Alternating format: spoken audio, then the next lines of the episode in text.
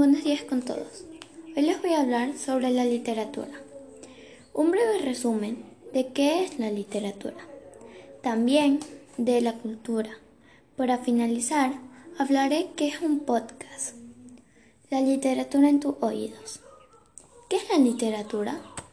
La literatura puede ser comprendida tanto como un arte, pues genera un tipo de belleza artística o como conocimiento. En este caso, se concibe como un acto de comunicación en el que el autor transmite un mensaje a su público a través de un canal. Ahora sí, vamos a hablar de las culturas. Desde el momento que adquirimos el habla, lo que el ser humano busca es poder ser escuchado y tal vez comprendido. Sin embargo, ¿con qué nos encontramos? Madre. Niño, guarda silencio. ¿Y por qué no te callas? Estás castigado. Y la hija le responde, ¿y ahora por qué? Madre, porque yo lo digo. Madre, a ver, ¿por qué hiciste esto? Contesta, hijo, ay, tú siempre me castigas, todo yo. Madre, cállate y no me contestes. Y luego se preguntan, ¿por qué no sabemos tomar decisiones? Siempre nos dicen cómo vestir o a qué escuela ir, qué cursos tomar, cómo saber qué estudiar si nunca nos permiten decir nada. Y esperan que nosotros podamos sentir comprendidos, entendidos y escuchados.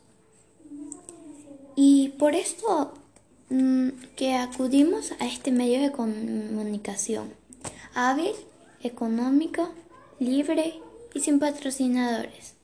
Lástima. Pero, ¿qué es esto? ¿Es radio? Sí, claro, parece radio. Es un medio auditivo. Contiene voz humana, música y sonido ambiental claro. Entonces, ¿esto es radio? ¿Y qué es entonces? ¿Qué es? Ya dinos, por favor. Esto es un podcast.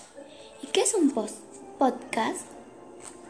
Es una transmisión de audio digital descartable y normalmente es codificado en formato MP3.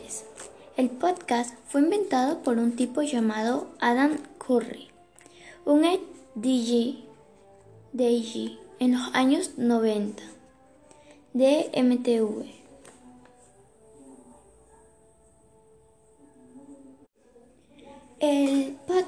También puede ser un archivo digital del audio distribuido por Internet y permite que su revisión sea automática y periódica.